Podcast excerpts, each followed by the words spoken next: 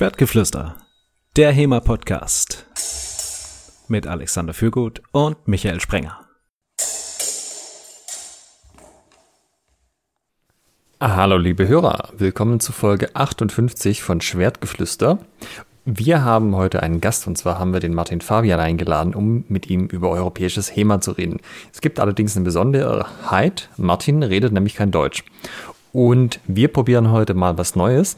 Ähm, wir werden quasi auf Deutsch darüber reden, was äh, Martin uns so erzählt hat, dann äh, den englischen O-Ton einspielen und ja, so, so wollen wir uns mal durch die Folge hangeln. Äh, die, die, das komplette englischsprachige Gespräch wird es auf Patreon geben. Ja, das ist ein Test. Lasst uns wissen, wie es euch gefällt. Ähm, wir haben einfach herausgefunden mit den diversen Umfragen, die wir gemacht haben, dass ein großer, ja, vielleicht nicht ein großer Teil, aber doch ein signifikanter Teil unserer Hörer mit Englisch nicht so gut zurechtkommt. Und da haben wir gesagt, den Aufwand scheuen wir nicht und machen tatsächlich eine Folge auf Deutsch. Ja, wie immer mit mir, Alexander Fürgut und Michael Sprenger. Hallo Michael. Hallo Alexander. Äh, diesmal hast du mich jetzt äh, aufgrund, dass wir wieder Deutsch reden, gar nicht so episch angekündigt. Denn im, äh, im, im Interview, als wir Englisch geredet haben, dann hat mich Alex nämlich als Michael Sprenger angekündigt. Und das fand ich dann schon, fand ich dann schon ziemlich gut.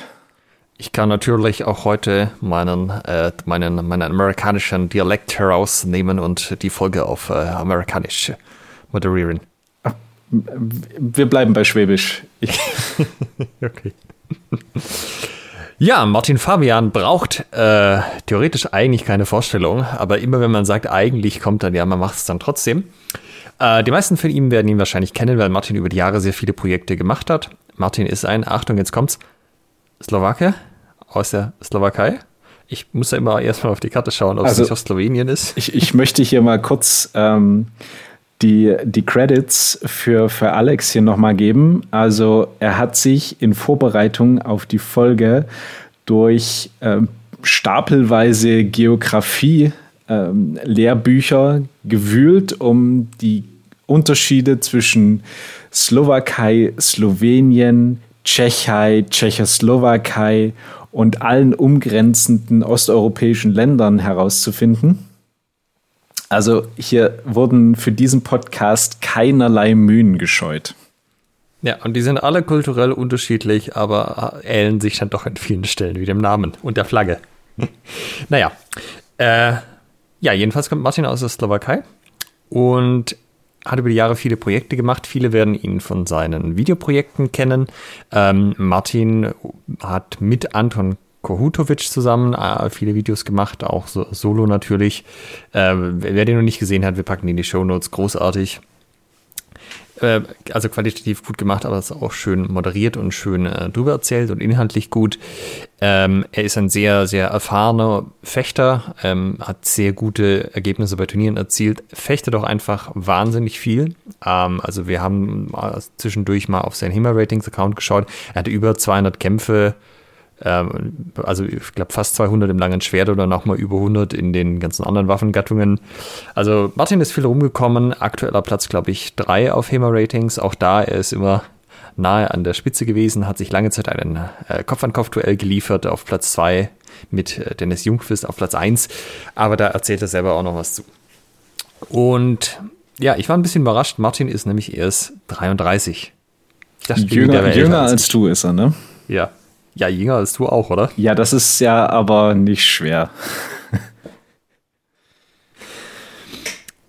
Und er ist im Osten der Slowakei aufgewachsen und ist dann irgendwann nach Bratislava gezogen, wo er heute noch wohnt und wo er seinen Verein gegründet hat. Äh, ich werde es nicht versuchen, den auszusprechen. Äh, vielleicht lassen wir ihn selber mal kurz erwähnen, wie sein Verein eigentlich heißt.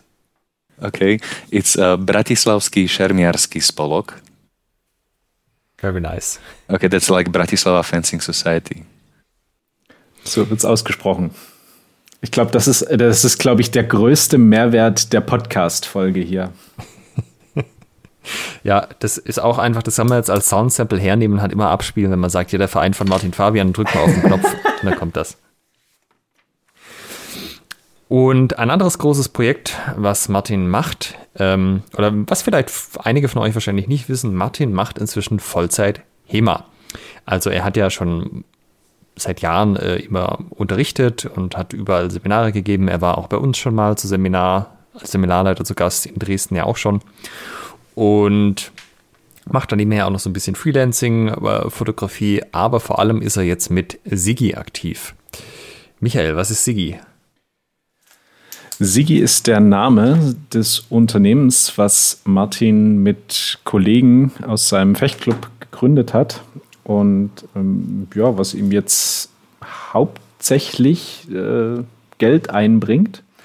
Und zwar sind es, es ist eine Schwertschmiede, eine professionelle, die sich ähm, ja, hauptsächlich ähm, dem gewidmet hat, dass sie eben äh, praktische, also Fechtwaffen liefern wollen.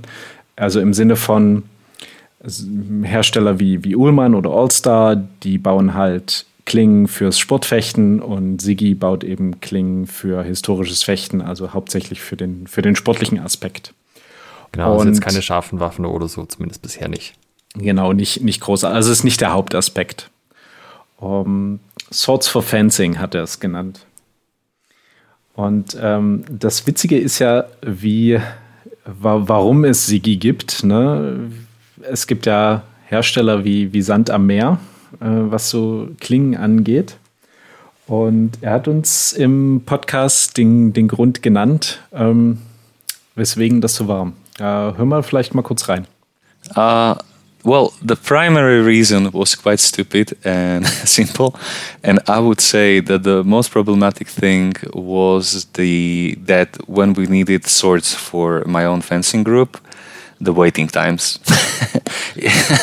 okay, it were the waiting times, and uh, well, to be honest, I've been uh, uh, cooperating with different smiths in the past uh, ten years. For instance, I helped uh, Pavel Moc to design his fe feathers and stuff. But since our needs changed over time and we were uh, exploring different opportunities, it was always quite hard to communicate with some because we had very special special needs. So we decided that it's going to be much easier if we try to make swords on our own. Uh, initially, it started as uh, just a test to see if we can make it because sword producing isn't the easiest job in the world. But in the end, uh, we were quite happy with the results, so we turned it out into a full time, into a company producing swords full time. Ja, ganz spannend, oder? Ähm, dazu kommt noch, wer die, also Sigi hat wenigen Schwertern angefangen und relativ schnell seine Produktpalette erweitert. Und das Interessante ist ja, dass sie nicht nur ähm, das herstellen, was man so kennt, also Fechtfedern, sondern sie haben ja auch japanische Schwerter im Angebot, also Katanas und Wakasashis, die auch, so wie ähm, Hima Fechtfedern gefertigt sind. Das heißt, die, die biegen sich im Stich, haben eine umgerollte Spitze oder eine abgeflachte Spitze. Und das ist auch ganz spannend, denn das ist ja was, was äh, in den japanischen Kampfkünsten so in der Form gar nicht vorkommt. Also Partnertraining mit Stahl ist einfach in den asiatischen Kampfkünsten generell kein Ding, was großartig gemacht wird. Ja, man hat halt entweder die Variante, man wie beim Kendo mit den Shinais, also mit den Holzschwertern, oder mit scharfen Schwertern, aber dann halt als Solo-Training wie beim Jaido. Und das ja was, was Hema auch so ein bisschen einzigartig macht, wie wir ja auch in der letzten Folge besprochen hatten. Und ja, das kommt halt über die Schiene vielleicht auch wieder in den asiatischen Kampfkünsten an. Da können wir uns aber von Martin auch mal anhören lassen, wie gut das eigentlich ankommt in, im asiatischen ja, Raum. Genau. Wie offen die für sowas sind. And the reactions, like you're asking, they're quite mixed. Okay, okay. the the people doing uh, Japanese swords arts or Eastern martial arts, let's call it in any way, are, at least in my opinion, quite conservative because the standard that they had for decades up to now is more or less some very specific, very standardized practice. Okay, mm-hmm. so this is bringing up a new element which is unknown to them and which all of us had to go through, and that is like the practical confrontation. Because naturally, one thing is what you imagine yeah. your sword art to be, and the other thing is when you stand in front of the guy and they uh, start to move somewhat differently than you expected, right? Ja, also ihr hört, das ist so ein bisschen zweischneidig. Also auf der einen Seite finden es einige ganz interessant, auf der anderen Seite ist es halt auch so, äh, die, die traditionellen Kampfkünstler sind eher sehr konservativ, was solche Sachen angeht, sagen wir mal. Die sind in ihrer Schiene festgefahren und das machen sie. Auf jeden Fall. Ähm, ja, wir hatten es vorhin äh, nicht nochmal erwähnt. Also für, für die, die den Teil dann nicht so verstanden haben, Sigi wurde hauptsächlich gegründet, weil die keinen Bock hatten auf die, äh, auf die Schwerter, auf die bestellten Schwerter zu warten und die Delivery Times bei den anderen Schmieden einfach so groß waren. Das nur nochmal der Vollständigkeit halber. Ähm, Jetzt haben wir Martin natürlich auch gefragt, wohin die eigentlich liefern. Ja, also ist das so ein ja. Ding, das wird halt in die, nach in die Slowakei geliefert und so ein bisschen nach Europa. Und ja, da, da hat er auch eine sehr interessante Antwort gehabt. Hören wir auf kurz rein. Who mhm. is buying the Siggy swords? Is it mostly concentrated in Slovakia and the surrounding countries, or is it all over the place? No, no, no. Up to this moment, we have uh, sold swords to 46 or 48 countries in the world. Okay and on a weekly basis we ship everywhere in Europe. So it's not just Slovakia. I would say that, well, and I would also say that um, perhaps just only 30% of our uh, production goes into European or stays in the European Union. Most of it goes uh, overseas. Okay, overseas, so US probably, Canada? Yeah, yeah, US, uh, United States, Korea, Australia, New Zealand, like wherever you can imagine. Okay, are there any places where you were surprised that there was such a large demand, let's say? That there was a HEMA scene at all and that they were buying more than like one or two swords? Oh, well, I was surprised when we have sent swords to Iceland that they have fencers. all right. Uh, well, it's everywhere. I mean, the, the, the, demand is more or less equal, right, uh, in all the countries. But there are like certain places where I'm like super uh, surprised myself, like uh, Korea. Okay, we we ship to South Korea really almost on a weekly basis. Und das finde ich schon irgendwie krass. Wusstet ihr, dass es HEMA in Korea gibt? Also ich gehe von Südkorea aus. Er hat's. oh ja, das wäre jetzt super interessant. Gibt es HEMA in Nordkorea? Ich äh, fürchte fast nicht. Ja, aber auch China. Äh, also ich habe ab und zu mal ein Video gesehen, aber dass das so ein großes Ding ist, dass da wirklich regelmäßig Lieferungen hingehen, bin ich doch ein bisschen positiv überrascht, muss ich mal sagen. Vielleicht gibt es ja irgendwann mal auch ein bisschen mehr internationalen Austausch mit den asiatischen HEMA-Szenen. Ja, das ist wohl ziemlich krass bei den Koreanern. Das hatten ja auch ähm, Max Hartung und Matthias Sabo im, in der Podcast-Folge mit uns, also als sie bei uns zu Gast waren, ähm, erzählt, dass da die Südkoreaner so aus dem Nichts plötzlich ähm, sich an der Weltspitze im Säbelfechten etabliert haben. Und die sind da ziemlich straightforward. Die fangen mit irgendwas an, äh, machen das so, wie sie denken, dass es gut ist, und dann ziehen die das gnadenlos durch. Und ja, mit HEMA, glaube ich, werden sie da auf jeden Fall auch ihren Weg gehen. Na, ich bin mal gespannt. Also ich habe in Minsk äh, waren zwei oder drei Chinesen da, glaube ich. Das, also zwei auf jeden Fall Chinesen. Ich weiß nicht, ob der dritte noch irgendwo anders herkam. Aber das war ja spannend, das zu sehen, weil die haben jetzt auch nicht, äh, also man hat schon gemerkt, dass die Szene an sich noch ein bisschen jung war, aber die waren nicht so, so weit hinterher, sage ich mal, sondern die waren auf einem guten Niveau unterwegs. Ähm, jetzt haben wir ihn natürlich auch gefragt, Sigi, ähm, was bedeutet das denn? Und ähm, ja, wollen wir mal hören, was er dazu gesagt hat. Uh, well, we were considering many names, but the first intention was to create something which sounds nice, which looks nice, and uh, we were considering the era that we represent the most, and uh, somehow we like the Emperor Sigismund and stuff, so we just shortened it to Sigi. Yeah, so okay. there's so there's no special story; it just sounds good. ja, okay. Ne? Also das ist die Schnöde Antwort, es klingt einfach cool. Ja, also ich meine, es wäre schon nett gewesen, wenn er gesagt hätte, ah, weißt du, das ist von Nibelungenlied, Siegfried und so, aber kann er ja immer noch machen, er kann sich ja immer noch alles ausdenken. Ja, genau, jedes Mal was Neues erzählen. Ja, dann zu Martin selbst als Fechter ist natürlich auch spannend wie heute kennt man Martin halt, ja, das ist so, er ist halt schon immer da quasi.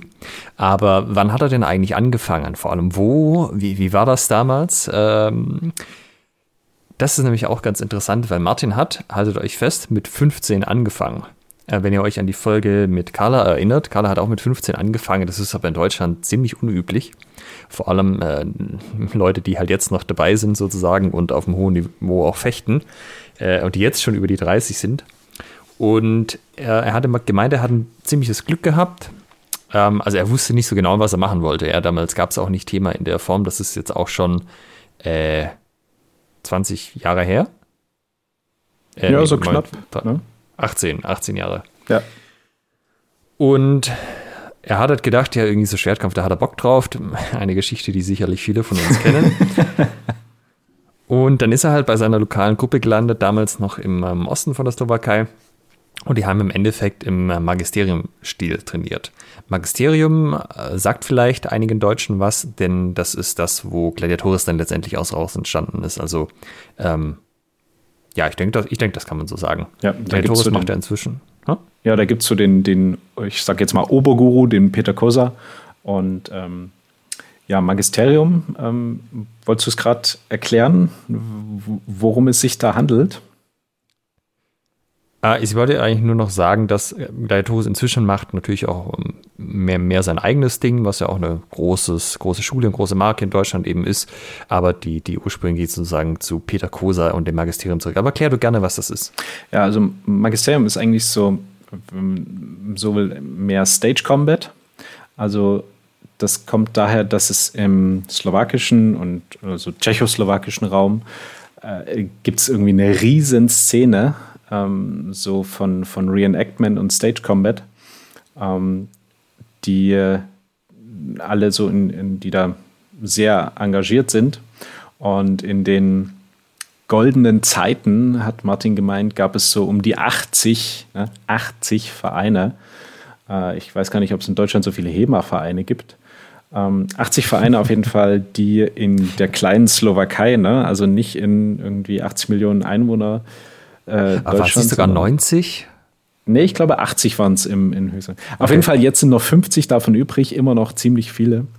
Ähm, aber das ist so im, im tschechischen und slowakischen Raum der Shit. Ähm, dafür sind sie sehr, sehr bekannt für so Bühnen- und Szenenfechten. Und da gibt es auch eine ganze Menge Videos im Internet, wenn man da so ein bisschen sucht. Ähm, die sind auch echt richtig gut. Ne? Die kann man sich auch als Hemaist angucken und denkt sich, boah, geile Kämpfe. Sieht gut aus.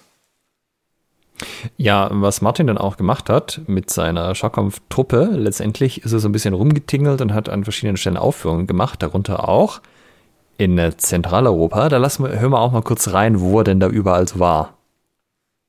Mm-hmm. So uh, that was the time when I more or less uh, traveled half of Europe doing uh, historisches Fechten. Also in Germany, I attended two times the famous event of Kaltenberg Richterturnier.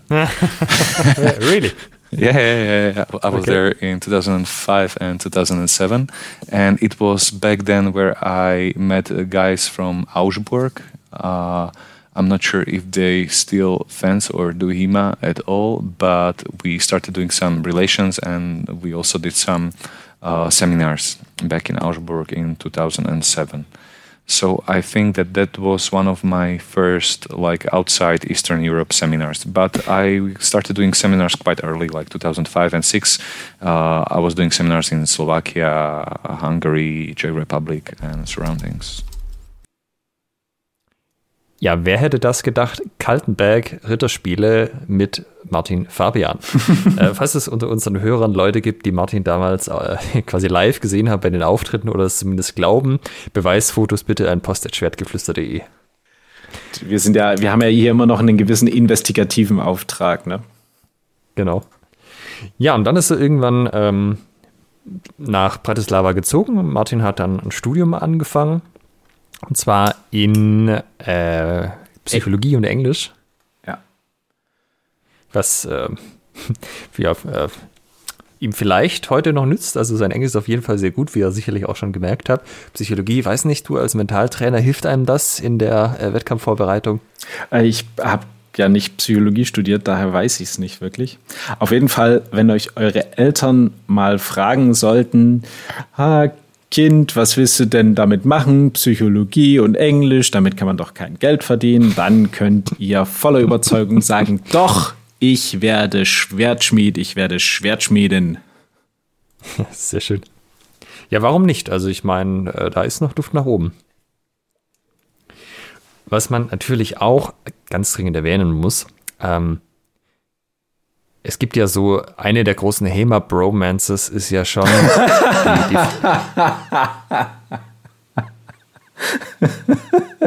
die um, hm? Ja, es ist, ich hätte es jetzt nicht schöner einleiten können. Äh, ja, also wir beide verstehen es natürlich auch gut, aber äh, noch länger kennen sich, noch länger arbeiten zusammen Martin Fabian und Anton Kohutovic. Und man hat das Gefühl, sie haben sich auch schon immer gekannt, aber das war natürlich noch nicht so. Und wie Martin in jungen Jahren den Anton im slowakischen Darknet kennengelernt hat, lassen wir uns jetzt auch mal von Martin selber erzählen. Uh, this is quite a funny story because we we met on the internet. we, well, there, there, were back in the days there were free uh. Well, I will call it Czechoslovak because mostly you know Czechs and Slovaks we do hang out together. So free Czechoslovaks forums uh, dealing with fencing, and back then we were arguing like big time, and he was like super criticizing, like eh, the magisterium fencing is super bad, and I said, hey dude, it's just stage combat, like chill out, dude. So let, let, us meet and talk. So we, we met and talked uh, first time in 2006 when I came to Bratislava. And I was I was genuinely surprised because uh, back then most of the good people I've met uh, had some magisterium roots. Okay, so so they knew how to let's say move and fence from mag- magisterium. But Anton was a guy outside of magisterium who had a very good basis. Uh, well, very good basics. He was a fantastic fencer. I could see well immediately straight so i recognized that he's not just talking crap because you know most most, most people are just yeah, yeah, yeah, they talk crap and then when you see them move it's not as uh, astonishing as their their verbal prowess so we met with Anton, and Anton was already exploring HEMA, like I mean proper HEMA, like the sources and stuff, uh, for five years or five or six years already. Back then, naturally, it wasn't like so super advanced as, as is it as it is now but it was still amazing and perfect for me to see someone as skilled as him. So we started chatting together. I started uh, like uh, getting information from him mostly where he gets his sources because naturally some books were hard to get okay? Or well they weren't the hard, hardest to get, but you had to pay like uh, sweet hundreds of euros to some library uh, somewhere, which, of course, if you're a student, wasn't the easiest. So we shared some sources with Anton, and this is how our cooperation started because we were talking about fencing uh, more than talking to our girlfriends back then. so when was this? What year? Uh, this was 2006. Ja, ich glaube, dass auf diese Art und Weise sind viele äh, HEMA äh, Bromances entstanden. Irgendwie treffen sich Leute im Internet, beziehungsweise haben wir ja gelernt ähm, vom Alex Kiermeier. Äh, man kann auch äh, ganz schnöde auf eine Zeitungsannonce äh, sich treffen. Das waren Wobei, damals die, die guten alten Zeiten.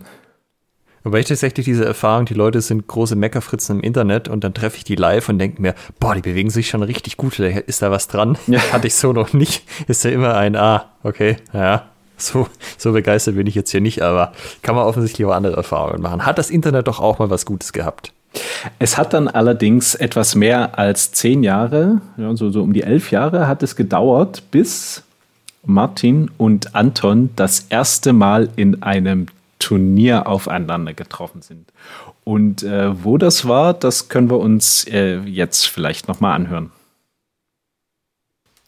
Uh, to be fair, the first tournament I ever fought Anton in happened in the year 2017 in Australia. All right, so I mean, we've met on multiple occasions and we were meeting but it wasn't as regular okay for for a time and I, I think that uh, Anton will say no no no it wasn't like that but I will say the truth because I'm an honest man I think that for a time uh, he saw us like rivals okay there was some okay. rivalry but uh, after some time, I mean, I, I, managed to persuade him, like, dude, we're all friends, let's be friends, and, uh, and it's all good. Ja, also Martin erzählt hier im, im, Wesentlichen, dass er schon davon ausgeht, dass Anton, Anton das so als bisschen als äh, Konkurrenzsituation auch gesehen hat, weißt du, so ein, so ein freundschaftlicher Wettkampfgedanke, wir pushen uns vor, mal sehen, wer der Bessere ist. Äh, auf eine produktive Art und Weise. Und was Martin uns dann natürlich auch noch erzählte, wenn wir gerade beim Thema Internet sind, wie das damals so war, das waren ja dann auch die äh, wilden 1900 äh, oder nee, 18 äh, Jahre habe ich gesagt, die wilden Anfang 2000er, das heißt im Endeffekt ähnliche Dinge, die wir auch schon ein paar Mal gehört haben. Das ARMA, äh, die ARMA-Website war ein großer Anlaufpunkt, weil man hatte wenig Quellen. Ähm, sowas wie das Fiore di Libere Board, das englischsprachige von der Schola Gladiatorica, war, war ein Anlaufpunkt. Und das halt mit der Digitalisierung ähm, in, den 2000ern dann so ein großes, große Welle losging, wo man einfach an mehr an Manuskripte auch rangekommen ist. Interessanterweise meint er, und das war auch das erste Mal, dass ich jetzt gehört hatte, dass es in den 2000ern, ähm, also quasi von der Regierung aus, ähm, so, so ein Projekt gab, die deutschen Archive zu digitalisieren und öffentlich zugänglich zu machen und dass darüber auch viel ins Netz gelangt ist, weil äh, die Leute aus der Zeit, die wir bisher im Podcast hatten, meinten ja im Wesentlichen immer, die sind dann halt persönlich in die Archive gefahren. Und ähm, ja, die, die dann erst dadurch verfügbar wurden, meinst du? Ja, genau. Äh, er hat auch erzählt, äh, es gab wohl die Möglichkeit dann noch irgendwie, wenn man jemanden kannte, der jemanden kannte, dann hat man da von einem Mikrofilm dann irgendwie eine Kopie bekommen können, allerdings dann nicht den Mikrofilm natürlich, sondern irgendeine gebrannte CD. Das waren aber auch dann mehr so die äh, nicht so geilen Sachen, wo dann, also nicht so geil im Sinne von, da waren mehr Bilder als Text drauf, damit konnte man halt nur bedingt was anfangen, wenn man keine Ahnung hatte. Ähm, es war, ja, so ein bisschen die guten alten Zeiten auch damals noch, als Martin eingefangen hat. Ja, und im Endeffekt, ähm, nachdem er dann seinen, seinen Verein gegründet hatte in äh, Bratislava, achso, das sollte man vielleicht auch noch sagen, ähm, es war natürlich schon so, er kam nach Bratislava und hatte sich so den Typ abgeholt, ja, wie soll man das machen? Und dann, Martin, gründe keinen eigenen Verein, das ist ein Riesenhaufen Aufwand und äh, guck einfach, was schon da ist und mach da da einfach mit. Und warum das geklappt hat oder in dem Fall eher nicht und warum er dann seinen eigenen Verein gegründet hat, hören wir uns auch noch mal kurz an. I had a well I had a very good teacher back in Prešov, that was the, my hometown where I was living, and who was always giving me like practical tips. And he said, you know, fi- finding your own group, it's very difficult. You have to do a lot of work with it. Uh, rather, try to find some good guys in a good group and fence with them. And I said, yeah, naturally, that's practical. Uh, I have more time for studies and I don't have to do the group myself. So naturally, I went to see uh, some of my friends who are new from stage combat because in Slovakia, uh, back in those times we had like 50 groups doing stage combat so i started practicing with them. 50 50 yeah. That's quite a lot. Yeah yeah. Okay. i think at some point there there were even 80 but there, those were the golden days of reenactment and stage combat. Okay. nowadays most of them don't, don't exist because hema has has taken over. But uh, since those guys were mostly or wanted to do mostly stage combat and weren't used for actual fighting, I started my own group with some of the friends I found in there, and that was back in 2007 or 8, somewhere around that. Ja, also im Wesentlichen ein das, was, das, was es gab, war nicht ganz das, was sich vorgestellt hat, könnte man sagen. Was sich auch bei Siggi ja schon so ein bisschen durchgezogen hat. Das, was da war, war nicht das, was er sich vorgestellt hatte, also hat er es selber gemacht. Ja, es äh, zieht sich äh, wahrscheinlich durch viele HEMA-Karrieren äh, durch, dass man dann irgendwann sagt,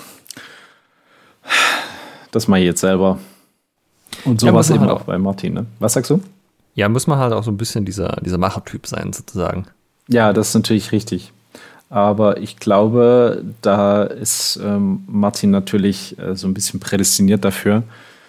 Ähm, denn er hat auch natürlich eine so eine, äh, wer bei ihm schon mal ein Seminar gemacht hat oder irgendwie einen, einen Kurs oder einfach Unterricht hatte, ähm, er hat halt eine, eine ganz großartige Trainerpersönlichkeit, finde ich persönlich. Und er hat uns auch zum Thema ähm, Training und Lehren vermitteln da so ein paar Sachen gesagt und würde sagen, da können wir mal kurz reinhören.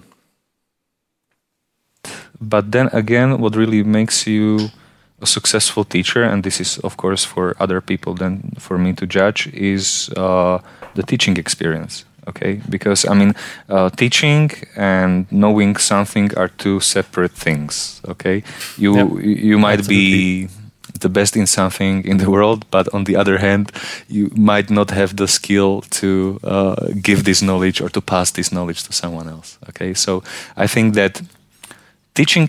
Uh, there are many didactic approaches and didactic methods that you can take with teaching, but I am one of my favorite is learning by teaching.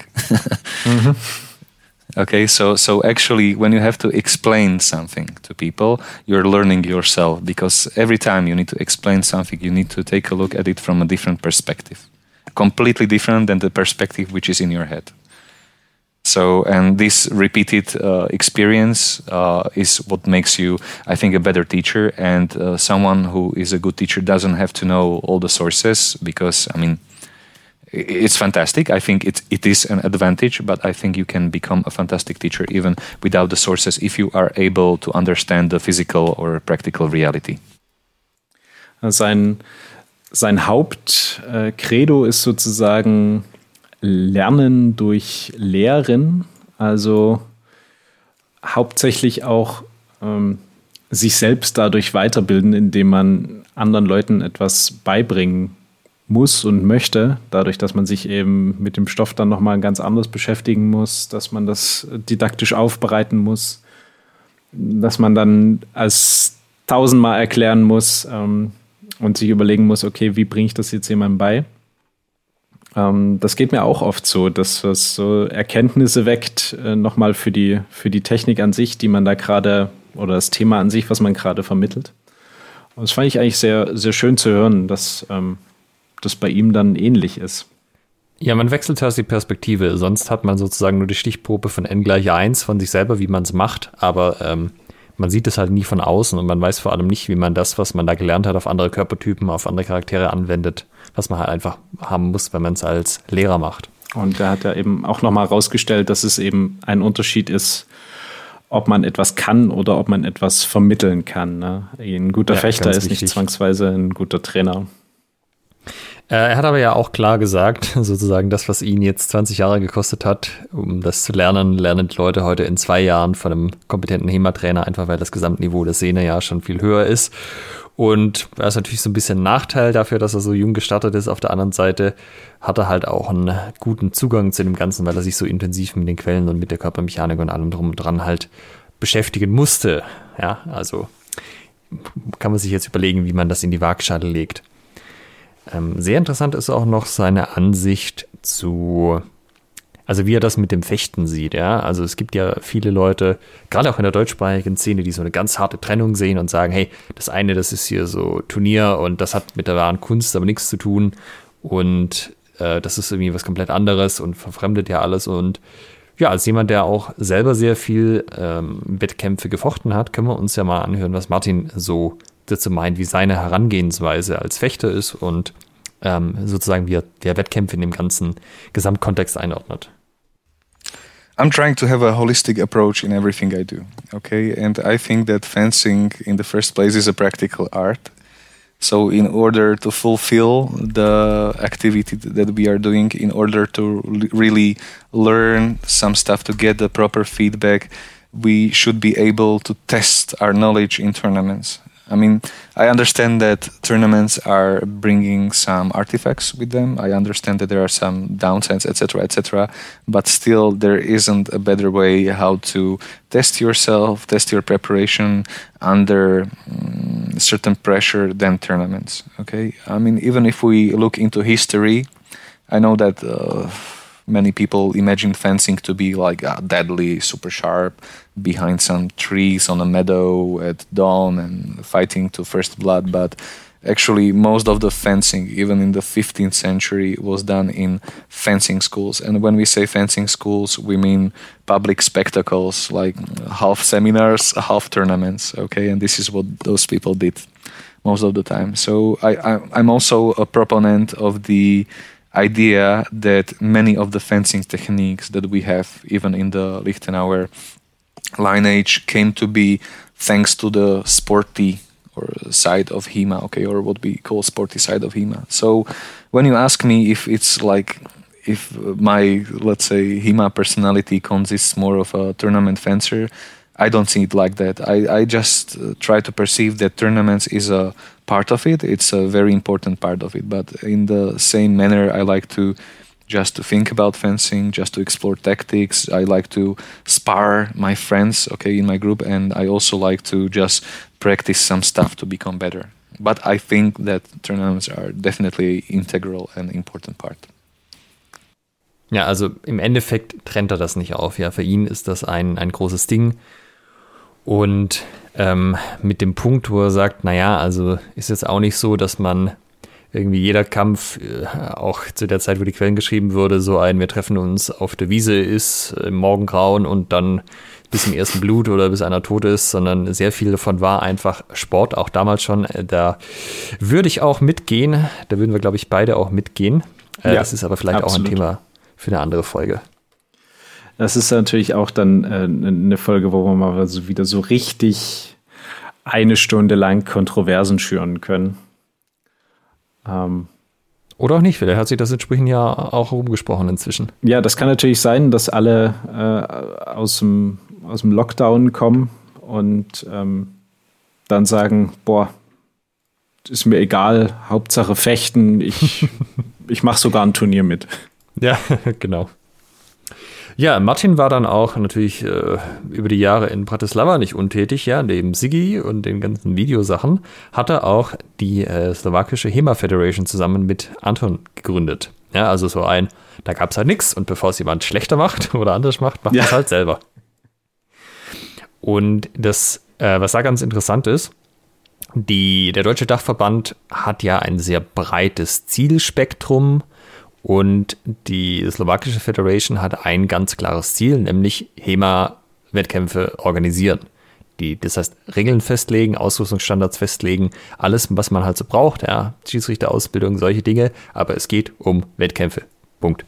Und das ist ja anders als zum Beispiel der Anspruch von dem, vom DDRF ist. Der DDRF würde ja gerne sehr viel mehr machen, nur viele von den Sachen sind sehr viel schwieriger als Wettkämpfe zu organisieren. Da ist irgendwie das einer von den Hauptpunkten, wo man halt sieht, jetzt gerade die letzten Jahre. Ähm, ja, und ein Grund, warum er das auch machen wollte, war so ein bisschen das Thema Regeln, weil wenn man selber den Dachverband gründet, von dem er dann auch äh, einige Jahre Vorsitzender war, also Chairman, dann äh, kann man natürlich, äh, hat man sehr großen Einfluss auf die Regeln. Und da lassen wir uns auch von Martin mal erzählen, wie das denn mit den Regeln bei Ihnen so abläuft.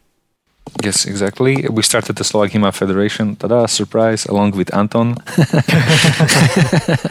and of course, uh, two other guys, uh, uh, Anton's partner, Martin Tibensky, and uh, my partner here in Bratislavský šemianský spolok, Vladimir Šeliga. So it was the four of us who started the organization, but just like, I mean, uh, formally, and we immediately invited all of the other groups. So it wasn't like, yeah, guys, this is us and this is you, but it was just started for everyone. And there was uh, more or less just one reason to do that, and that was to organize competitions. okay? Because we realized that uh, it's going to be a big thing in the years to come and we re- realized that we need unified rules unified rule set if we really want to move the local scene somewhere okay? We have to have the same standardized stuff. So uh, this is let's say the main point of the slovak federation which is to coordinate uh, tournaments and happenings and to help each other in slovakia. Yeah und ähm, ich habe das in dem Teaser von, äh, von letztem Mal vielleicht gehört, dass wir ihn als Martin Percival Fabian Lichtenflauer angekündigt haben. Äh, wer nicht, wer mit dieser Referenz nichts, nichts anfangen kann, das bezieht sich auf ein, ähm, also quasi auf einen italienischen Autor, der auf Englisch äh, Geschichten über die, eine fiktive HEMA-Fechter schreibt. Äh, die Geschichte oder der Titel von dieser Reihe ist The Black Rose of HEMA. Und das ist so ein bisschen im Stile eines Fanfictions geschrieben, also so, äh, keine Ahnung, Harry Potter Fanfiction und so. Und äh, nimmt die HEMA-Szene satirisch aufs Korn. Und es gibt eine sehr, sehr tolle Stelle, wo so erwähnt wird, dass die, äh, nachdem die Regeln weltweit standardisiert worden sind, ist HEMA so äh, professionalisiert worden und so äh, gut geworden vom Level her, dass, äh, dass Leute noch in Nebraska vollberuflich HEMA fechten und MMA nur noch in den Werbepausen von HEMA übertragen wird. Ja, das ist ja im Prinzip auch genau das, was ähm, die Meinung, die Martin vertritt, dass eben professionellere Rulesets, also Regeln, äh, einheitlichere Regeln. Ne? Also er hat nicht gesagt, die Einheit, das einheitliche Ruleset und dann wird danach gefochten und es gibt nichts anderes. Aber dass man sich zum Beispiel so auf drei grundlegende Sachen irgendwie einigt und nicht jedes Turnier, was irgendwo stattfindet, dann nochmal das Rad neu erfinden möchte und dann nochmal irgendeinen Aspekt des ähm, Treffens, ohne getroffen zu werden, abzubilden. Ähm, einfach, weil es so eine Grundlage bildet, auf die man dann auch hintrainieren kann, was das Ganze professionalisiert und ähm, dem Fechten an sich dienlich ist, seiner Meinung nach. Ja.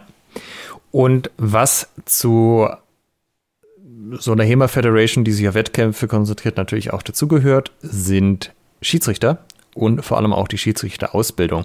Da hören wir uns auch mal an, was Martin so erzählt, wie das abläuft in der Slowakei.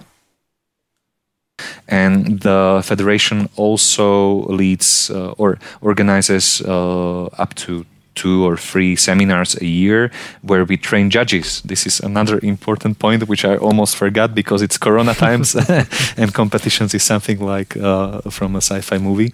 So yeah, we train judges because this is this this is the this is the worst problem anywhere in the world, right? I mean, many competitions or many tournaments or federations they use the fighters which are not currently uh, fighting in order to judge. But in Slovakia, we have tried to train our own judges. So currently, we have I think like 25 or 30 professional judges who just go to competitions just to referee or to judge.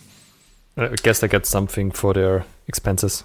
Yes, of course they are compensated. I mean, you are not going to buy a new car or a house, but you will get some good cash you can spend on the following days so we always wanted to make it like this because we think that people should be rewarded for the for their work they do and naturally judging uh, testosterone or most testosterone competition is quite difficult. So uh, people should be compensated.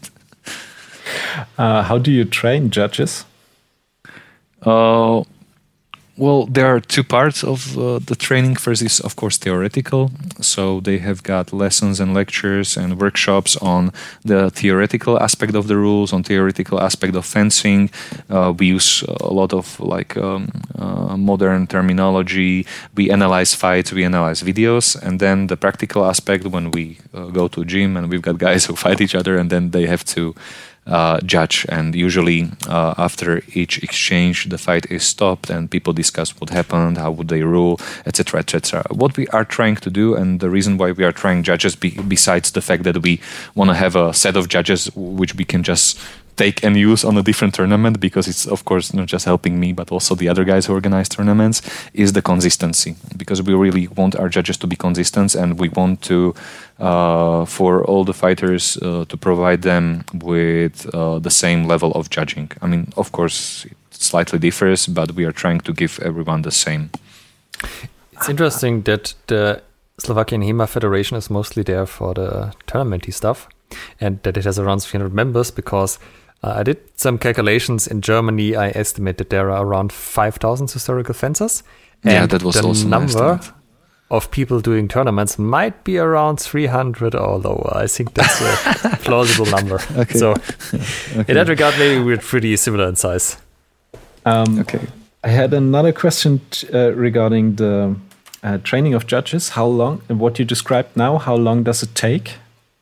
For one to become judge? Yes. Uh, let's say if you were a total newbie, I think that I could train someone who can act like a assistant judge because, of course, we uh, distinguish between the main referee or the main judge who is making the calls and who is responsible for the calls. And if you want to be a assistant referee, that means that you are standing on the opposite side and you're consul- consulting or helping the other guy, then you can become a judge like that in two or three months under supervision. So, for instance, before we make the Bratislava effect, we always have like 12, 10 to 12 uh, separate sessions where we train judges. And uh, a judge has to attend these 10 to 12 sessions. Yeah, um, yeah, of course, if they can. I mean, it's not. Uh, well, we, we, try to make them, but of course, it cannot be. It, it's on voluntary basis. It's not a profession. Okay, also ähm, die sind da mehrere Wochenenden, ja, also zwölf Wochenenden, wo die äh, nacheinander, also Stück für Stück als Schiedsrichter aufgebaut werden. Also es ist nicht so, dass die einen Wochenendkurs machen und dann sind die quasi Schiedsrichter, sondern die investieren da wirklich sehr viel Zeit. Und das Ziel ist, dass sie sehr konsistent werden, dass sie sehr gut ausgebildet werden mit äh, in, in ihrer Schiedsrichterausbildung. Aber dafür kriegen sie auch eine finanzielle Kompensation, wenn sie irgendwo hinkommen. Also wer das nicht weiß, in Deutschland kriegt man normalerweise, wenn überhaupt, Fahrtkosten, aber jetzt nicht irgendwie noch ein Lohn sozusagen. Und in der Slowakei ist es schon so, dass die Leute dann auch nochmal wirklich was auf die Hand kriegen, was mit, also Geld, was sie dann auch haben, heimnehmen können. Auch nicht so, dass man da jetzt reich von wird, aber äh, ja, das ist schon, schon nicht so wenig. Es lohnt sich dann auch sozusagen für den Aufwand. Ne? Also Alex hat es ja gerade gesagt, zwei bis drei, ähm, zehn bis zwölf Sessions, ähm, so zwei bis drei Monate. Und dann ist man Assistant Judge, also dann darf man am Rand stehen und, und Punkte anzeigen, aber noch kein Gefecht leiten. Und das ist dann schon ein qualitativer Unterschied zu anderen ähm, Kampfrichter oder anderen Nationen, die Kampfrichter ah, ja, ausbilden. Stimmt, Sessions. Ich hätte Wochenenden gesagt. Es sind, es sind keine zwölf Wochenenden, aber zwölf Sessions ist schon immer noch einiges. Ja. Ähm, das ist halt schon ein krasser qualitativer Unterschied. Also die haben dann Ausbildung in Theorie und Praxis, ähm, gucken sich dann Videos an, machen dann eben, es werden praktische Austausche gefochten äh, und nach jedem Austausch wird dann analysiert, was ist passiert und da wird richtig, äh, richtig Zeit reingesteckt und ähm, da werden richtig qualitativ hochwertige Kampfrichter aufgebaut dort in der, in der Slowakei.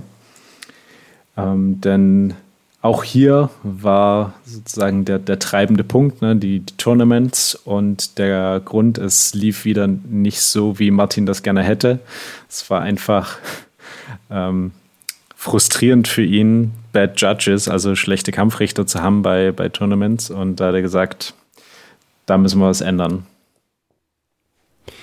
Die Entwicklung der Turnierszene in der Slowakei war dann auch nochmal ein großes Thema.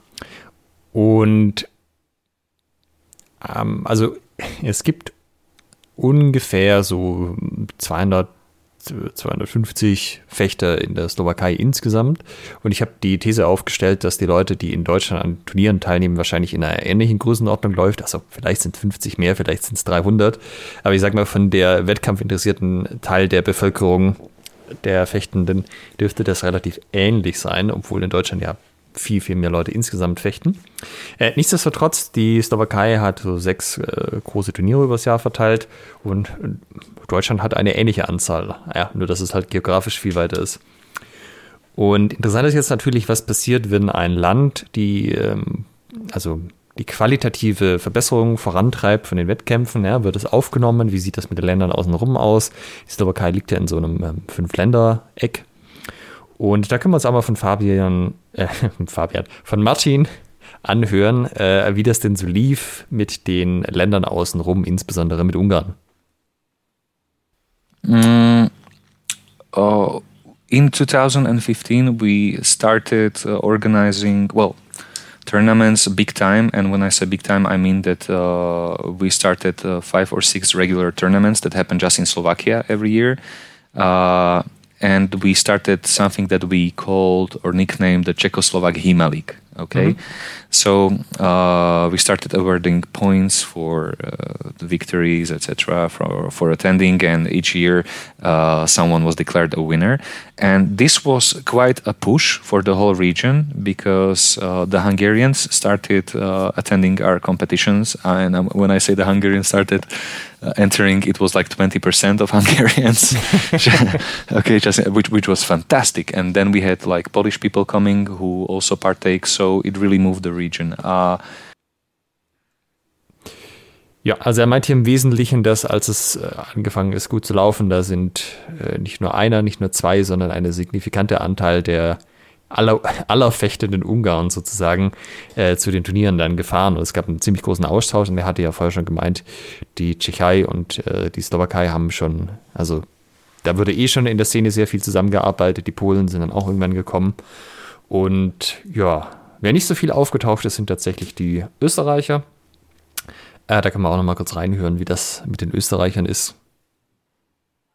with Austrians, we have a few Austrians that are regularly taking part in Slovak tournaments, but it's it's not as much. But I do visit Vienna quite frequently because I'm good friends with the Lange Schneider guys, mm-hmm. uh, Karl Schwarz, and I'm doing seminars for them on a yearly basis. So I'm going there at least one time a year, every year, if it's normal situation. ja, okay. Ja, also das klingt für mich jetzt einfach so wie etwas, was wir ja auch schon öfters mal angemerkt haben und auch wahrgenommen haben, dass in der deutschsprachigen Raum das Interesse an Turnieren einfach nicht so groß ist. Ja, du musst halt überlegen, ne, die, die Slowakei, ähm, da müsstest du allein, also wenn du jetzt das gleiche, den gleichen Maßstab ansetzt, müsstest du wahrscheinlich alleine in, in Süddeutschland oder in Bayern sechs Turniere pro Jahr haben ähm, und das dann hochskaliert auf ganz Deutschland wir müssen, wenn wir dort rankommen wollten, viel, viel mehr fechten. Ja. Äh, kleiner Hinweis noch, weil wir gerade bei dem Thema sind, wenn man sich mal historisch anschaut, wie das mit den Fechtschulen war, also mit den äh, Fechtturnieren so 15. Äh, Jahrhundert zum Beispiel oder auch im 16. Wie häufig die waren, findet man so Berichte, dass in Nürnberg innerhalb von einem halben Jahr äh, irgendwie 14 Fechtschulen waren. Also quasi fast jedes zweite Wochenende eins. Und das gleiche für Ulm und für andere Städte. Also dieses, es ist ein Turnier alles halbe Jahr, was einigermaßen in der Region ist. Das ist historisch gesehen nicht so, sondern da ging es halt, da ging die Luzi ab, sagen wir mal. Auf jeden Fall. Das heißt, wenn ihr zu den Puristen gehört, die die True Art praktizieren wollen, dann bitte auch historisch korrekt jedes Wochenende ein HEMA-Event in eurer Stadt. Ein HEMA-Turnier sogar. Ein HEMA-Turnier, genau. Ähm, ja. Ähm, und er hat ja auch vorher schon gemeint, die Turniere sind für ihn einfach der, der wichtigste Weg, auch seine Fähigkeiten zu testen und zu verbessern. Und das ist für ihn einfach ein ganz wichtiges Ding, was zu einem, ja, auf Deutsch würde man wahrscheinlich sagen, holistischen Fechter dazugehört. Turniere ähm, sind, ja, wir, wir, wir bleiben bei dem Thema. Wir sind dann so ein bisschen zu äh, den HEMA-Ratings ähm, nochmal drauf eingegangen ähm, und seiner, ähm, seinem Battle mit ähm, Dennis Jünquist um die vorderen Plätze. Und äh, auch um das Thema als HEMA-Star, ähm, könnte man ja sagen. Ne? sehr, sehr bekannt zu sein in der HEMA-Szene, wie man damit umgeht. Und ähm, ja, dann hören wir mal rein, wie, wie er dann, was er da, wie, wie er damit umgeht. I'm trying to wear a mask. no, no, no, I mean, not, I mean, uh, you get into some interesting life situations, and I had to deal with some interesting stuff. But I'm not trying to like look at it. I mean, I understand it happens, and uh, but I'm like trying to sort of ignore it. Like, yeah, yeah, okay, okay.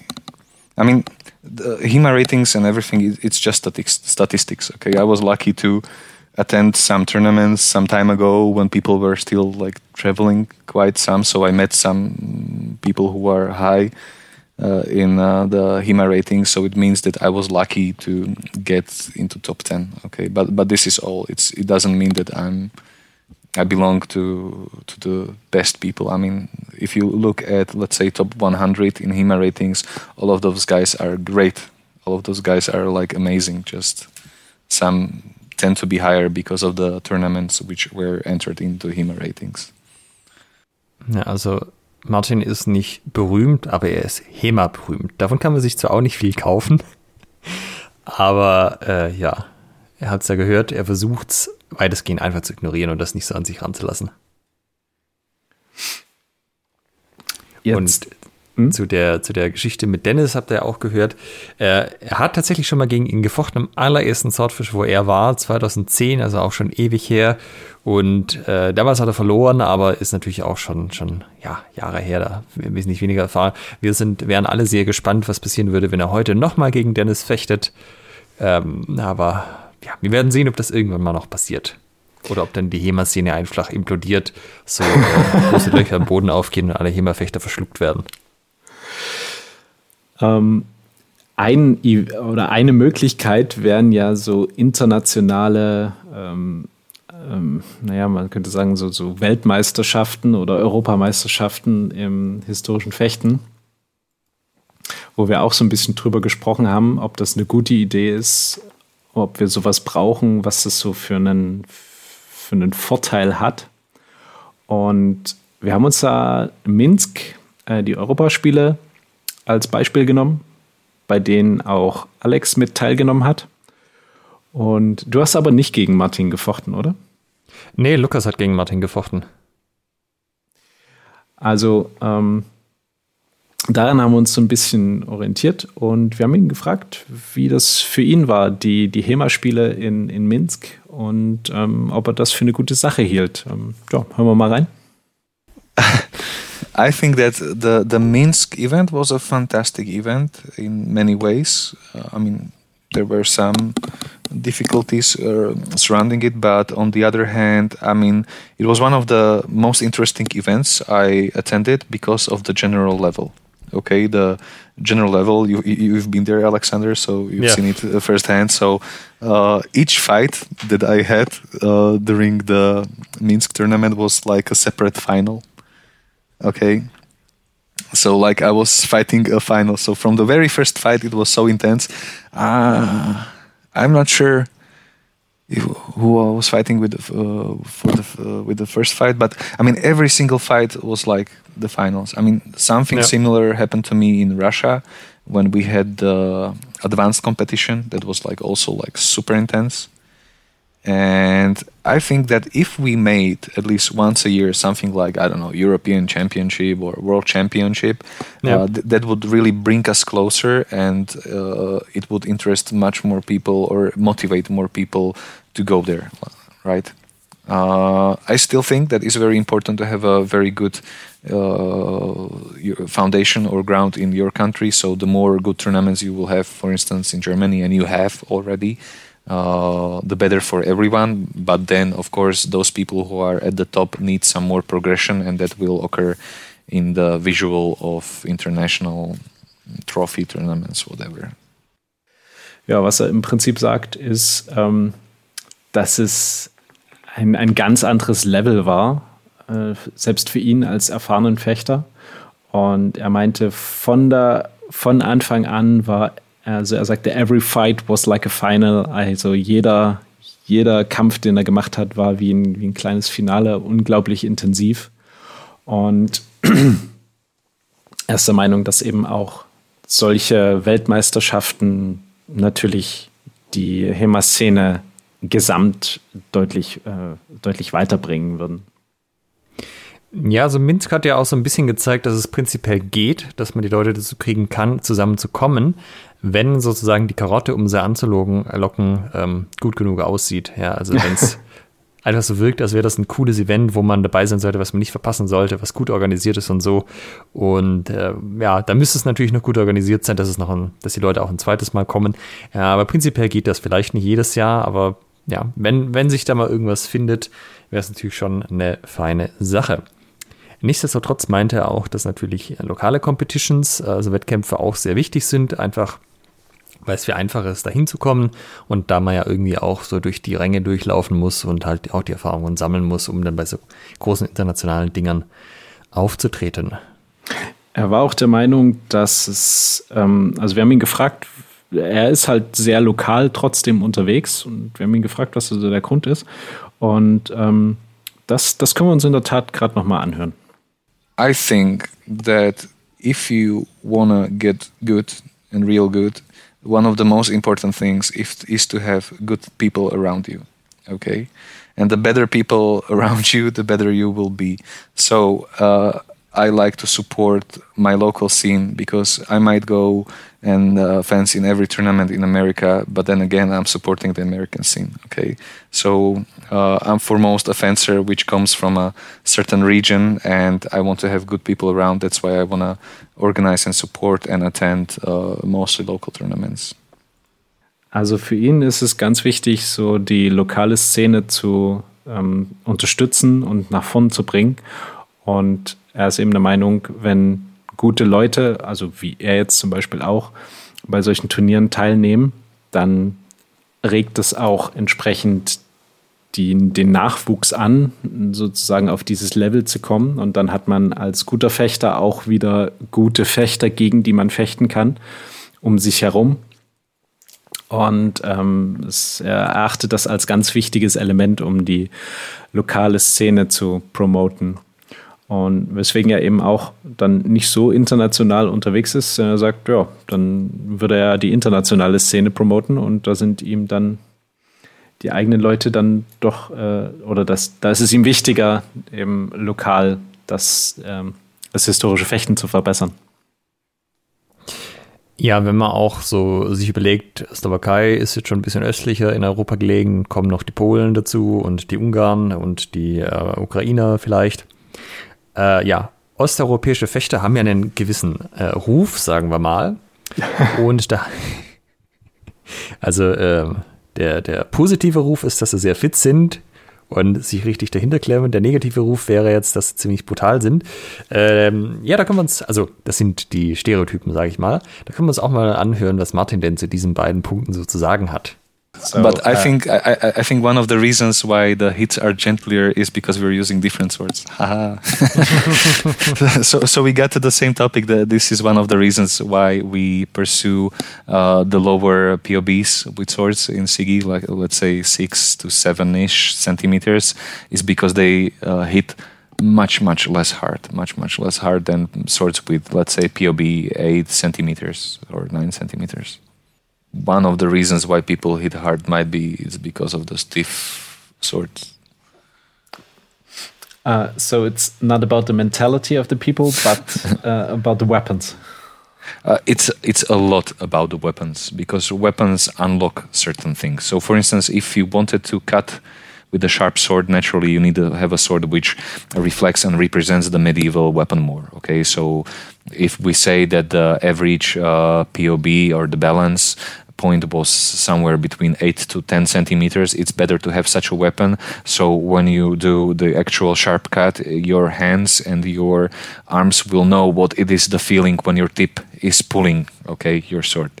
But hitting someone repeatedly for years might result in brain damage since we hit ourselves mostly on the head and uh, if we want to fence for long and in a friendly manner it's better to use safer tools, even if then you have to work uh, somewhat more with your technique in order to get the point in there. But but that's another topic. But to answer your original question. Uh, ja, also er meint, äh, das mit das harte Arbeiten und Fitnessorientierte, das hat er soweit bestätigt. Das äh, sieht er quasi auch so, dass da einfach im, früher im Osten mehr und sch schneller der Fokus auch auf die körperliche Schiene gelegt wurde. Und ja, das mit den brutalen Osteuropäern. Das, äh, ja, das sehen wir. Also, ich habe ja da noch nie gefochten, mich, aber das siehst du ja auch nicht so. Nee, äh, sehe ich überhaupt nicht so. Also, die sind sehr, ähm, äh, ja, auf Englisch sagt man geskillt. Also, sie können das echt gut. Und Befähigt. Wie bitte? Befähigt, ja. Ähm, die können halt sehr gut dosieren, wie sie dich treffen. Ne? Die treffen dich schnell und die treffen dich dort, wo sie hintreffen wollen, aber dafür müssen sie dir nicht den Arm mit einem stumpfen Schwert abhacken, sondern es reicht, dass sie das ordentlich markieren und ähm, das können sie. Und, äh, und also sie sind qualitativ sehr, sehr gut. Und ja, wie Martin auch sagte, es ist eben ein Großteil der liegt es an den, an den Waffen, wie die ausbalanciert sind. Also ob man jetzt einen sehr äh, kopflastigen Knüppel hat, mit dem man auf jemanden einprügelt, oder ob man eben den Balancepunkt etwas mehr zum Knauf hat und eine Waffe hat, die man da recht schnell kontrollieren kann oder recht gut kontrollieren kann. Denn ähm, ja, viele sagen, die Waffen müssten möglichst authentisch sein und man muss da jetzt, das muss ja so sein, als ob man damit irgendwie wie ein scharfes Schwert, ähm, man damit irgendwie schneiden möchte. Aber so waren Fechtwaffen oder Sportgeräte, wenn man jetzt mal davon reden will, im Mittelalter auch nicht. Die waren auch deutlich leichter und deutlich knauflastiger. Äh, die sind jetzt sogar noch viel weicher als die Federn, die wir heute verwenden in der Szene. Ja. Und ähm, also es macht einen sehr, der, der Fechtstil ist seiner Meinung nach sehr stark von den Waffen abhängig, äh, weswegen er auch mit Sigi dort den entsprechenden Standard etablieren möchte, eben zu leichteren Waffen, die sich besser durchbiegen und einfach sicherer sind. Und ja, dass es eben um, um Sport geht und ein guter Fechter muss sich nicht dadurch beweisen, dass er jemanden anders irgendwie den Arm bricht oder die Maske eindellt, sondern es reicht ein, ein guter Treffer und das kann er mit einer nahezu beliebigen Waffe, die man ihm in die Hand gibt. Das habe ich äh, Martin im Podcast nicht erzählt, aber das muss ich hier nochmal loswerden. Gerade das Thema mit den, äh, den Federn, die so reinhauen. Ich hasse es, gegen Ensifers zu fechten. Die Dinger knüppeln einfach rein wie noch was. Das sind äh, mit Abstand von den ganzen Federn, gegen die ich gefochten habe, die, die am meisten Aua machen. Und das liegt halt einfach an der Konstruktionsweise. Das muss halt echt nicht sein. Ich bin so froh auch, dass das Swordfish dann irgendwann gesagt hat, seitdem jetzt die Regeni ist und nicht mehr die Ensifers. Weil, äh, ja, gegen Ensifers fechten macht keinen Spaß. Ja, also ich ähm, habe ja eine Ensifer und ich fechte sehr gerne mit und ähm, ich bekomme, ich bekomme allerdings auch regelmäßig dieses Feedback, dass ähm, es zuweilen nur bedingt Spaß macht, gegen mich mit dieser Waffe zu fechten. Dann haben wir noch ein Projekt, oder vielmehr Martin hat ein Projekt, was wir auch nochmal ganz groß ankündigen müssen. Das hat ganz, ganz viel Potenzial. Und zwar, Martin hat es die letzten drei Jahre an einem, an einem ja, so Spoiler, nee, wir spoilern es nicht. Wir lassen es mal selber erzählen, womit er sich die letzten drei Jahre so rumgeschlagen hat. Ja, for the past three years and uh, mostly for the past three, four, five, five months, I've been working my ass off on my new book. Uh, which is going to be published, unfortunately, in Slovak language very soon. And when I say very soon, I mean in a month. But I'm going to have it translated because this book is quite special. Uh, at least I, I, think that it's not a, your typical HEMA book that is available now. And I would like to have it translated until the end of this year. And when it comes out, you will make me lucky if you buy the book. what is so, it called? Uh, well, it's called a Fechtbuch. That's like our uh, Szermierska kniha in Slovak. That's the title. And since it was nicknamed from the beginning as Fechtbuch Fabian, so it's the subtitle. so so we call so, it Fe so is that what Fabian. it's going to be called in English as well? Uh, Fechtbuch Fabian, yeah, probably mainly. Or fencing book, Fechtbuch Fabian.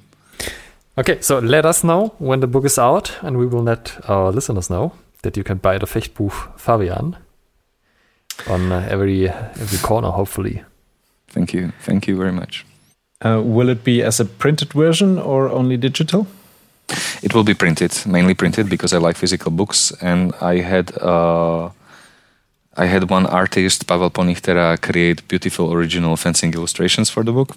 So it's a it's a very special book, and I'm really really looking forward when it will come out. Nice. Do you have an ETA for the English version? Uh, I would like to have it ready by autumn, but the book is quite large. It has got like 400 pages. Uh, so I will see if I will translate it as a whole because the book, beside my own stuff, which is uh, most of the book, contains also supportive translations of the Speer, uh, Speer version of the Zettel and also Le Küchner, which I think is one of the best longsword treaties. okay. So I will see if I will translate those as well because they are already available in some forms in English. But I have hundreds and hundreds of notes and explanations with those as well. So I have to decide which parts, and I hope it will be ready. Oh, let's say by Christmas, the latest. Okay, so you're doing okay. translations yourself. Oh, I, I, will see because I mean this is fencing terminology. So even if I had uh, it translated professionally, I would probably need to go through it yeah, okay. myself totally. So I will still have to make the decision. But now I don't want to hear anything about books for another at least one one or two months. So for the non-Slovakian HEMA community, uh, it's going to be a nice Christmas present. Yeah, hopefully. So, so the best support you can do is believe in me, and and and uh, always give me a nudge, like Martin, is it finished? And I will be like, like no, not yet. And Martin, is it finished? I'll say, yeah, soon. At least I will have the motivation to work. Also ihr habt's, ihr habt's wahrscheinlich verstanden. Martin hat sein eigenes modernes HEMA-Buch geschrieben. Ähm, unter dem fetzigen Titel, zumindest ist das der Arbeitstitel Fechtbuch Fabian. Das ist schon schick. Ja, ich habe heute in der Tat dann die, ein, ein Facebook-Post dazu gesehen. Es ist jetzt raus. In slowakischer Sprache. Und äh, hat auch den, den Subtitel Fechtbuch Fabian. Also er hat den behalten. Ja, und das sind einfach Martins Ansätze zu den Techniken, zu den Taktiken, Strategien und so weiter.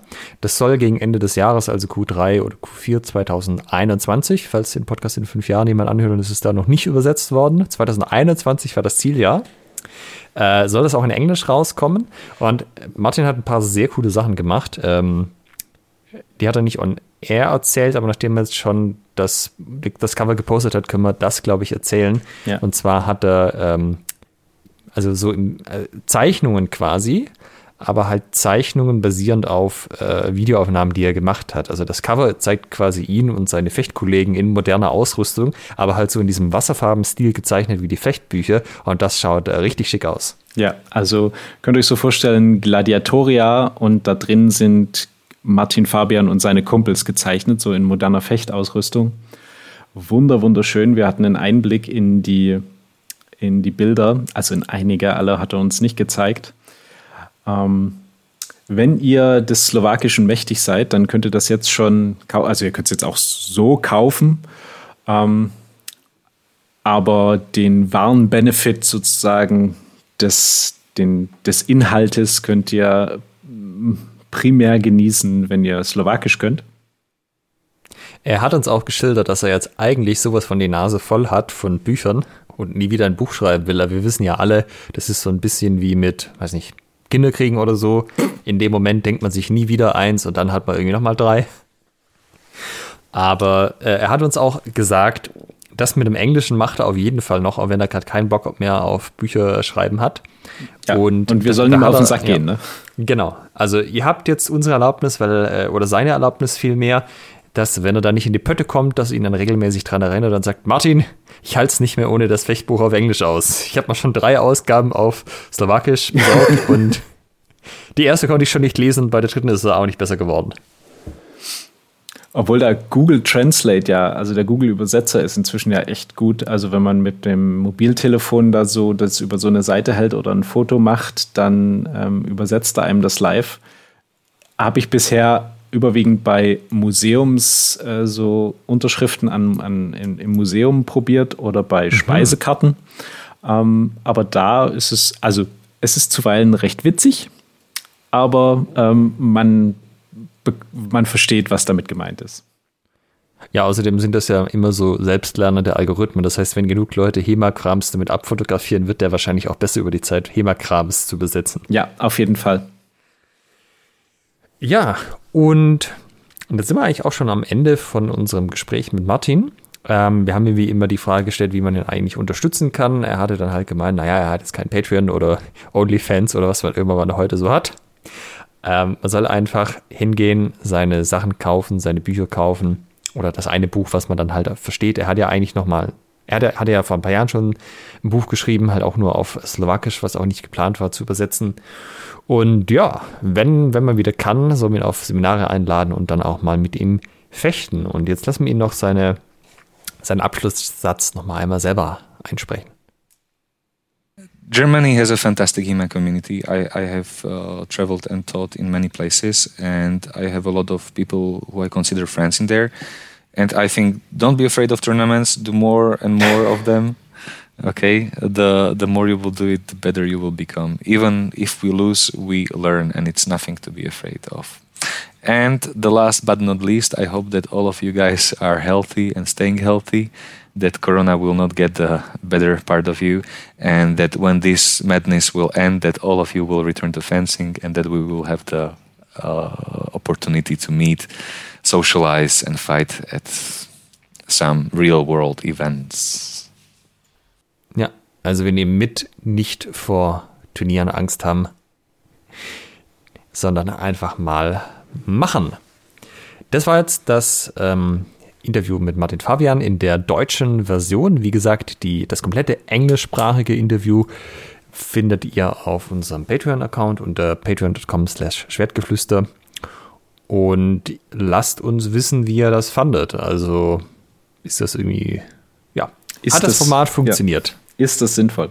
Denn, also es wäre wär wirklich gut zu wissen, denn äh, zugegebenermaßen, das war jetzt so ein bisschen das größte oder das aufwendigste Projekt, was wir bisher mit diesem Podcast gemacht haben. Also wir haben einen Podcast aufgenommen mit einem Gast, darin sind wir inzwischen ganz gut, auf Englisch. Äh, das obliegt eurer ähm, Entscheidung, wie, wie gut wir darin sind, wenn ihr euch das Original anhört. Ähm, und ja, jetzt machen wir sozusagen nochmal einen Podcast und schneiden dann die ganzen Sachen da rein. Und Ähm, natürlich mussten wir uns zwischendurch den schon vorgenommenen Englischen nochmal anhören, um diese genau. Sachen rauszuschreiben. Also wir hatten eine, eine ganze Menge Aufwand, ähm, wobei das unheimlich viel Spaß gemacht hat, muss ich sagen. Ähm, ich würde es allerdings wahrscheinlich nicht zum Spaß nochmal machen, sondern äh, wenn ihr sagt, ja, das ist cool, internationale Gäste zu haben und dass das so rübergebracht wird, ähm, das finden wir schick, ähm, dann schreibt uns das gerne. Die Info ist super wichtig für uns. Und natürlich noch besser unterstützt uns gern dafür auf patreon.com slash wertgeflüster mit UE. In diesem Sinne, bis zum nächsten Mal. Ciao. Ma- Macht's gut, tschüss. In der nächsten Folge schnappen wir uns mal ein Thema, was im HEMA noch so ziemlich überhaupt nicht verbreitet ist. Und zwar reden wir über das Kinder- und Jugendtraining mit Christian Büttner, dem Landestrainer für Stoßwaffen im Olympischen Fechten in Sachsen. Seid gespannt.